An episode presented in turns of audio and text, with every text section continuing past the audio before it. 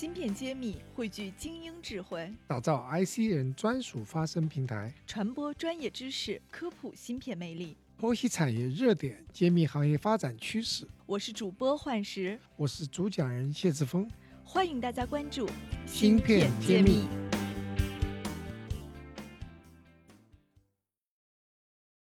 欢迎大家收听《芯片揭秘》，我是主持人幻石，我是谢志峰。嗯，今天小老师和我们大家一起再聊一聊新的市场上的新闻，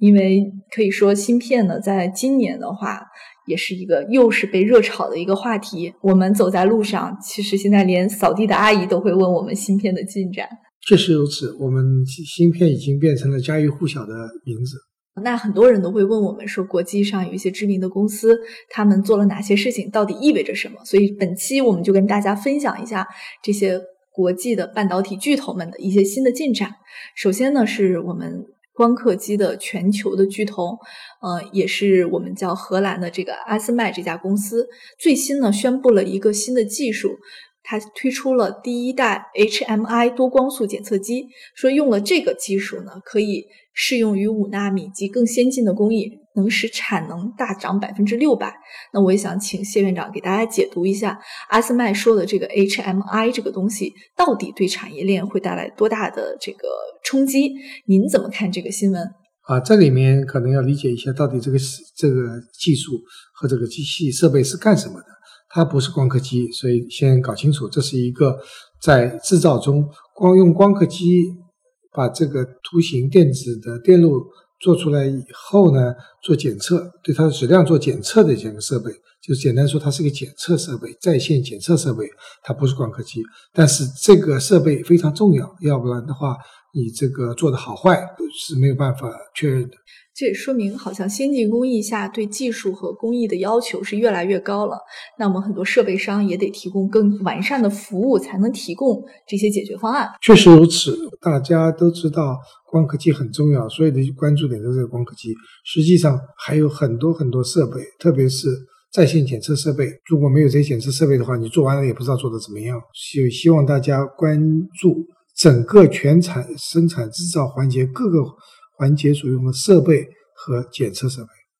嗯，那我们最近其实也听到了一个新的消息，看到这个无锡市政府发布了一条新闻，说阿斯麦来了。然后我当时看完这个标题，就感觉好像有点标题党，然后很激动的心情下把这个这个新闻打开，然后他说的是五月十四号，无锡高新区和阿斯麦签署了一个战略合作协议。那当天呢，就是约定了阿斯麦要在无锡做一个全球的。这个基地，那这个基地更多的是光刻设备和技术服务的基地。那我也想问一下院长，您听了这个消息，会觉得这是不是阿斯麦进入中国，或者是在中国对中国的半导体市场会有很大的一个利好的新闻呢？好，这这个我们先要理解，这不是一个研发中心，也不是一个制造中心，它的研发中心、制造中心还是在。荷兰总部。那么，在我们这个产业里面，像著名的应用材料公司啊，Lam Research，还有日本东京电子，都在中国有这样子的基地。那只是说，ASML 过去对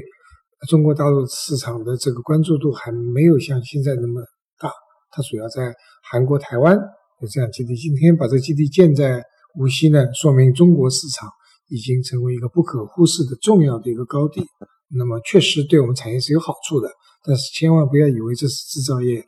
呃，光刻机制造业也到了中国，确实光刻机制造，呃，SML 没有放在中国。嗯，那也就是说，这是一个更多的做售后支持、客户问题解决的一个服务中心了。对，技术服务中心。嗯，那确实，中国市场对阿斯麦来说也是一个全球非常重要的市场。那它服务好我们中国的这么多的这个晶圆代工厂来说，它也必须要去做一些这方面的准备，不能老是在远程美国去提供服务或者荷兰提供服务，这个效率上也没法保证啊。是啊，呃，在过去的呃服务中，都是从外国把技术人员再飞过来，这样子的话耗时间。那么现在，特别是由于疫情的原因，飞来飞去更是比较困难的。那么在本土建这样一个基地，在中国大陆建这样一个基地呢，是顺理成章的事情。半导体全产业链的芯片企业库、投资机构库、产业园区库均已建成，用数据和专业搭建产业资源平台。促进人才、资本、资源的高效匹配与链接。欢迎关注公众号“芯片揭秘”，与我们取得联系。嗯，中国的市场越来越重要。那么，我想我们本土的这个首位的光刻机公司，就我们之前也提到的上海微电子装备，好像也是发展的比较快了。是的，上微呃，经过十多年、近二十年的努力呢，逐渐逐渐也有一些呃光刻机在市场上开始呃做样机或者是销售，这是我们值得呃高兴的。就是全世界做光刻机的公司很少很少。那么中中国这个上上海微电子装备公司能够做这个事情呢，从这个呃战略上来说是非常有意义的，但实际上对整个产业的影响还是比较，特别是高端的光刻机还是比较遥远的。嗯，好像现在还是在二十八纳米这个制程上面做了一些产品上的开发。实际上，它真正能够用的大概在还是在九十纳米。嗯，二十八纳米的还是在一个研可行性的研究阶段，还不能形成样机。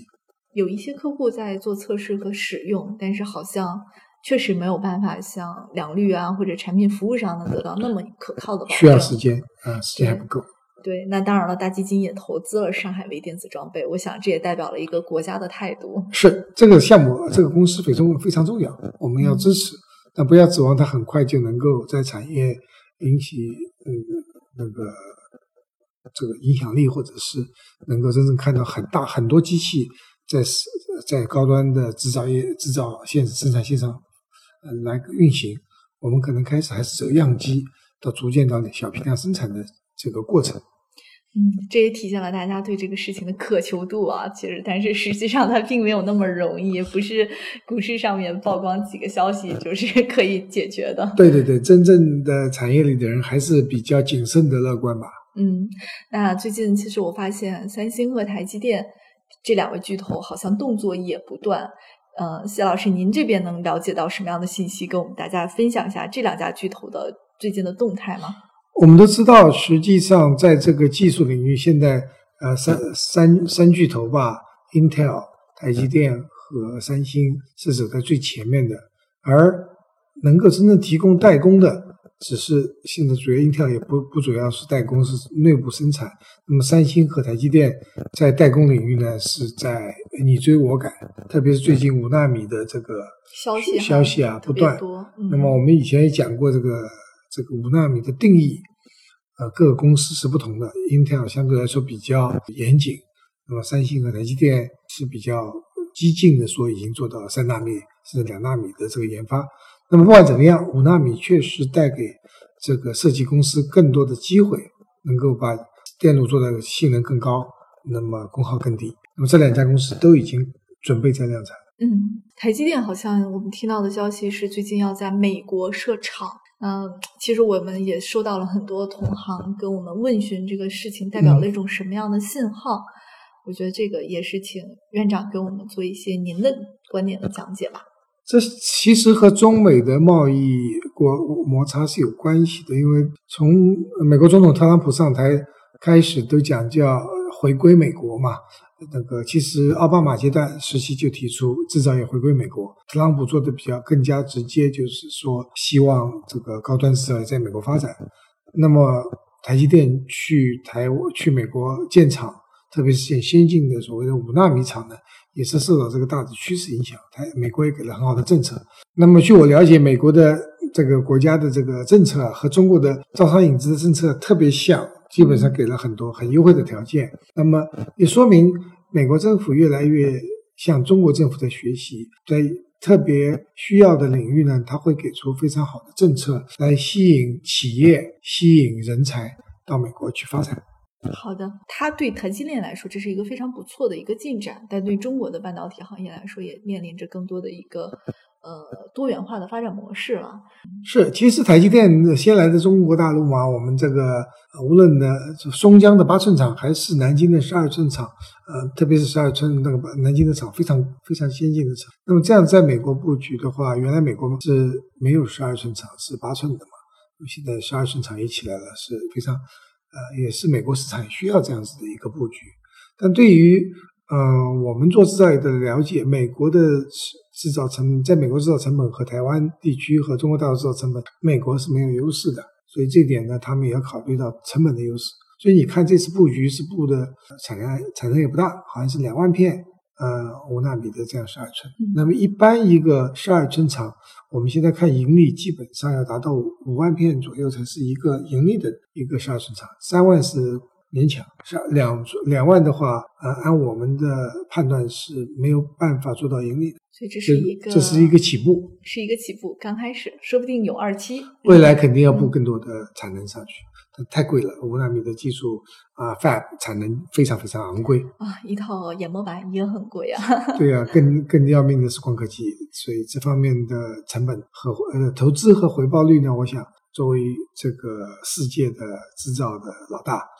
他们一定做过详细的测算。所以我认为去美国，呃，可能是政治原因大于经济原因。好吧，我们拭目以待。好的，那本期节目就是这样了，谢谢大家的关注。好，我们下期再见。芯片揭秘，产业人自己的发声平台，